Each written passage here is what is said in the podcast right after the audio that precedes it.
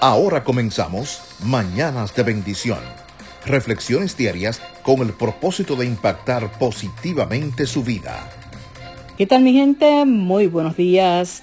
Que en este día Yahweh, Elohim, Dios, sea luz en tu mente, paz en tu corazón y sabiduría en tus decisiones. Muy importante. Comparte este podcast y bendice a alguien en este hermoso día. No te quedes tú solo con las bendiciones, comparte. Hoy el Padre nos va a hablar de forma especial.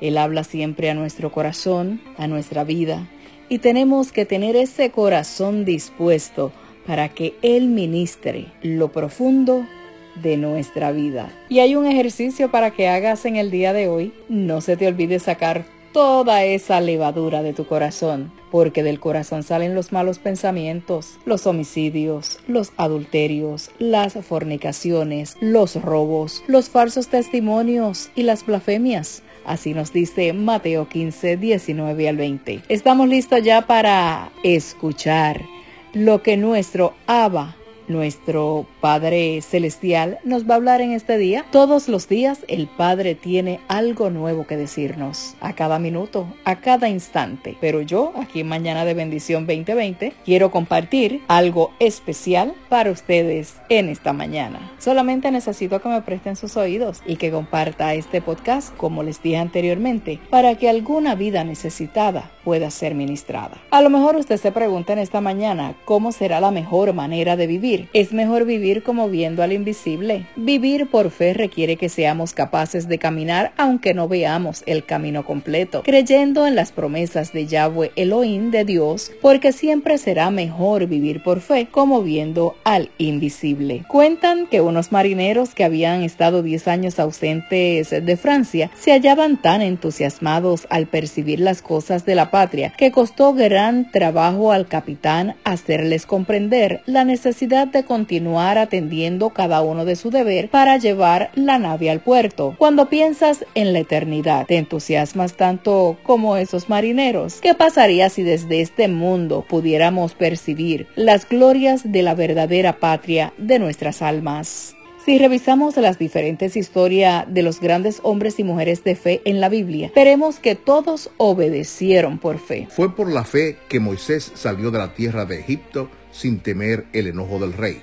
Siguió firme en su camino porque tenía los ojos puestos en el invisible.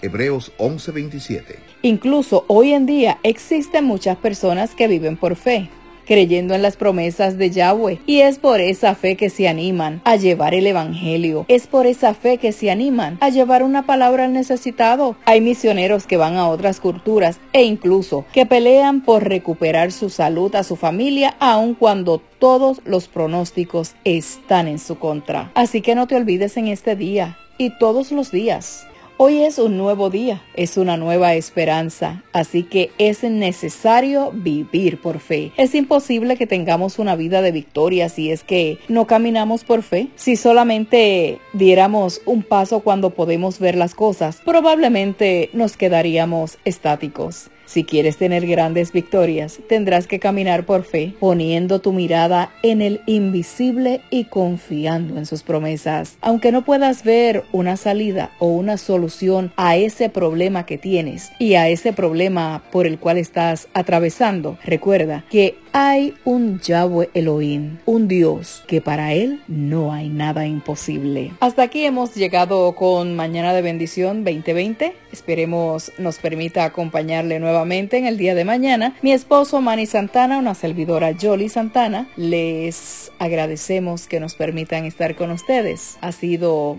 un placer volver a acompañarles. Que tengan un día bendecido y nos estaremos escuchando nuevamente mañana si Yahweh, el Todopoderoso, así lo permite. Tengan un hermoso día. Shalom.